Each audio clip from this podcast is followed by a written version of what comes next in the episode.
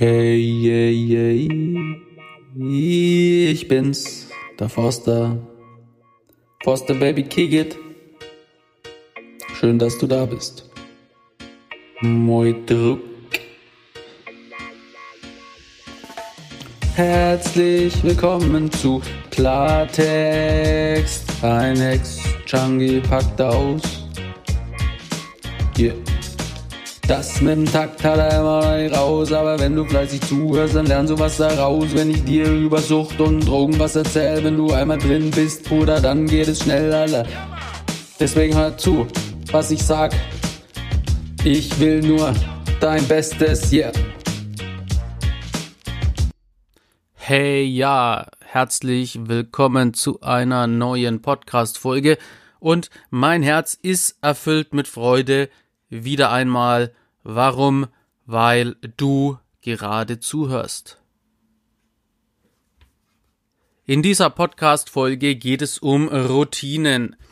Ich berichte dir aus meiner Gefängniszeit wieder einmal, weil während der Gefängniszeit habe ich Routinen entwickeln müssen, um und vor allem den katastrophalen Umständen im Gefängnis zu entkommen damit zurechtzukommen und die Routinen, die ich damals entwickelt habe, die helfen mir jetzt, mein Leben so zu leben, dass ich da Bock drauf habe. Und nicht nur, dass ich da Bock drauf habe, du weißt, es gibt kein besseres Gefühl, als Bock auf sein Leben zu haben. Dafür stehe ich mit meinem Namen, das lebe ich und in dieser Folge geht's um Routinen. Wenn dich das interessiert, geht's jetzt los. Und wenn dir das taugt, was ich hier fabriziere, dann normalerweise sage ich das nicht und ich habe auch ganz lang das für nicht so wichtig gehalten. Aber wenn dich das interessiert, was ich hier mache, dann gib dem Podcast doch fünf Sterne, teil das, abonnier das, schick's deinen Freunden, schick's deinen Freundinnen, damit sich der Podcast und die Message und meine Arbeit einfach mehr verbreitet. Wie du ja auch weißt, gibt's keine Sponsoren. Also hier wirst du nie Werbung für irgendwelche, irgendwelche Produkte hören, außer natürlich für mich selber, weil ich bin äh, eine Ein-Mann-Armee. Nicht, dass ich es nicht schon versucht hätte. Es ist einfach so, für Drogen, Sucht, für die Erkrankung darf man in Deutschland, Österreich, Schweiz keine Werbung machen, aber es ist mir völlig egal. Ich bin im Einzelkämpfermodus unterwegs und werde meine Mission vorantreiben und wenn du mir dabei helfen möchtest, wäre mein Herz noch mehr erfüllt mit Freude, wenn du das, wie gesagt, teilst, likest und was dir noch Geiles damit einfällt. Es ist der überaus stylische Forster, der während der Pandemie zu Hause hockt, hat seine Autotune-App wiederentdeckt und rockt. Was für ein beschissener Reim. Doch ich heiße dich herzlich willkommen zu Klartext. Ein Ex-Junkie packt aus. Ich hoffe, es gefällt dir und du lernst einiges daraus. Hey, yeah, yeah.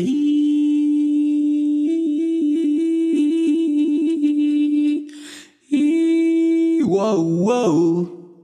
So, herzlich willkommen zum Video Routinen.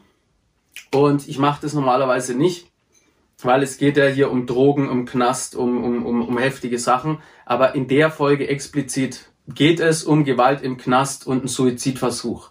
Also wenn dich das triggert, rausgehen. Wenn dich das Thema im Nachhinein triggert, bitte such dir unbedingt jemanden, mit dem du das Thema aufarbeitest. Wenn du niemanden hast, gehst du in die Blue App, BLU App.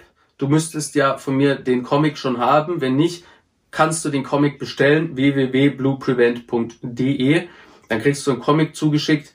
Da ist mein Podcast drin, aber auch die Blue App. Da kannst du reingehen und jeden Tag um 16 Uhr kannst du dich einwählen. Das sind Leute, die kenne ich. Das ist eine erste Anlaufstelle. Mach das nicht mit dir alleine aus. Okay, es ist August 2010. Wir sind im sogenannten Jahrhunderturlaub. Sprich, es ist fucking warm in der Zelle. Außen hat's 40 Grad. In der Zelle kannst du nochmal gefühlte 20 Grad dazu rechnen. Die Welt macht Sommerurlaub, keine Arbeit, keine Schule, keine Panik, kein Stress. Ich sitze im Knast. Zu Recht. Hochsicherheitsjugendhaft. Ich sitze in einer sechs Quadratmeter großen Zugangszelle, bin sieben Tage komplett isoliert. Ich habe eine Stunde Hofgang am Tag. Ich bin so in meinem Paranoia-Film, dass ich glaube, die Wände kommen immer näher. Als ich in der Zugangszelle saß, habe ich im Radio gehört, dass die Laufparade war und dass da ganz viele Leute gestorben sind. Der Fail war, der, das Radio war aber in der Wand so eingelassen und es gab nur einen Knopf. Und entweder hat der Radio mit einer extrem ekelhaften, schrillen Stimme aus der Wand rausgeplärrt das war so laut, dass ich es nicht ausgehalten habe. Oder ich musste mit der elenden Stille zurechtkommen. Ich sitz also in dieser Zelle, ich habe keinen Fernseher, ich habe keine Ablenkung, meine eigenen Gedanken vergewaltigen mich. Irgendwann komme ich auf Station. Heißt, ich habe jetzt mehr Freiheiten. Ich kann zwei Stunden am Tag den Aufschluss auch noch mitnehmen. Meine Zelle ist ein bisschen größer, die Zelle ist ein bisschen heller, ist ein bisschen freundlicher. Dann ist der erste Hofgang. Da habe ich völlig verkackt. Dann der erste Aufschluss. Zelltür öffnet sich. Wie ein Kaninchen sitzt du in der Zelle, wissend, dass gleich eine Horde wilder Wölfe in deine Zelle reinkommt und acht Psychopathen kommen in meine Zelle. Die zwingen dich, deine Scheiße zu fressen. Die zerschneiden dir mit selbst gebastelten Messern deinen ganzen Rücken. Und wenn du es mit dir machen lässt, kommen die jeden Tag wieder und die misshandeln dich so hart und so heftig, bis du dich entweder selber umbringst oder die dich totschlagen. Das ist Knast. Das ist Hochsicherheitsjugendhaft. Und es gibt so viele Leute da draußen, die ihre Knaststory erzählen. Und natürlich ist Knast der härteste Ort der Welt, aber die Leute, weil sie ja die Helden ihrer eigenen Storys sind, kommen da schon gut zurecht. Egal was für harte Typen da am Start sind, sie sind viel, viel härter. Und so läuft's nicht. Im Knast gibt's Opfer oder Täter und entweder du fickst oder du wirst gefickt. Und ich wurde gefickt. Und das war alles viel zu heftig für mich. Ich wollte mich da mit einem Gürtel erhängen. Erst habe ich mich gewehrt, ja, dann bin ich auch in eine andere Zelle, habe einen Thunfischstoße in den Socken rein und habe damit zugeschlagen, weil ich wollte kein Opfer sein. Das Ding ist aber, du wehrst dich gegen eine Person und dann kommen drei neue. Es hört quasi nicht auf und es geht immer weiter. Und ich habe gewusst, mir, mir, mir war so schlecht. Du musst dir vorstellen, du, du, du kennst sicherlich das Gefühl, wenn du irgendwie unter Stress bist und du rennst über die Straße, hast nicht geschaut, ein Auto wäre fast gekommen und hätte dich fast überfahren. Du bist aber nochmal davon gekommen und dann hast du dieses Adrenalin in deinem Körper, was pulsiert. Und das hatte ich 24 Stunden am Tag, kombiniert mit Panik und Angst. Und ich dachte, das, das schaffst du nicht. Und dann habe ich meinen Gürtel so genommen und in der Zelle getestet, wo, wo kann ich mich jetzt am besten aufhängen? Wie, wie ist das? Ich habe mich versucht, hier so selber zu strangulieren, um zu erfahren, wie das ist, wenn ich mich jetzt selber aufhänge. Die Wahrheit ist, ich konnte es nicht. Ich hatte zu große Angst, um mich umzubringen. Ich wollte mich nicht umbringen. Ich wollte nicht sterben. Ich wollte diese Haftstrafe überleben. Ich wollte dieser Haftstrafe entgehen. Ich habe Scheiße gebaut und ich wollte nicht dafür einstehen. Weil ich niemals gedacht hätte, dass das alles so schlimm ist. Also ich habe gedacht, natürlich Knast und hier und da, aber ich hätte, ich hätte niemals gedacht, dass es alles so schlimm ist. Aber in dem Moment ist es zu spät. Du bist einfach hier und jetzt, du bist kein Mensch mehr, du bist nur noch ein Gefangener. Also stell dir vor, ich teste gerade, wo ich mich am besten erhänge. Und ich war ja in so einem Zellenblock und da waren 300 Gefangene. Und während ich so teste, wo ich mich am besten erhänge, schlagen 300 psychopathische Gefangene gegen die Zellentüren, also gegen ihre Zellentüren, weil die Beamten gerade versuchen, auf dem Gang einen anderen Gefangenen zu reanimieren. Der hat irgendwie das äh, Gas von 20 Feuerzeugen inhaliert, weil auch er beschlossen hatte, seinem Leben Ende zu bereiten. Und in der Situation bin ich in meiner Zelle und wie er aber schon gesagt, ich habe es nicht geschafft. Ich konnte mich nicht umbringen. Ich wollte mich nicht umbringen. Ich wollte leben. Und weil ich mich nicht umbringen konnte, habe ich angefangen, Routinen zu entwickeln. Ich bin hergegangen und habe angefangen, Routinen zu entwickeln. Äh, Routinen auf acht Quadratmetern, die mich durch den Tag bringen. Routinen, die verhindern, dass ich verrückt werde. Routinen, die mich am Selbstmord hindern. Routinen, die mich einfach leben lassen. Da habe ich Routinen entwickelt und die Routinen von damals, die mache ich nicht mehr, aber ich habe da das Prinzip von äh, Routinen verstanden und in mein Leben integriert. Und Routinen helfen mir jetzt in einer Welt, wo sich jeden Tag alles verändern kann, zurechtzukommen. Wie hat es damals ausgesehen? Ich habe mir eine Kippe gedreht. Dann bin ich ans Fenster gegangen. Dann habe ich die Kippe geraucht. Dann bin ich runtergestiegen. Dann bin ich ans Waschbecken gegangen, habe mir die Hände gewaschen. Dann habe ich Liegestütze gemacht. Dann habe ich mir mein Butterbrot geschmiert. Dann habe ich das gegessen.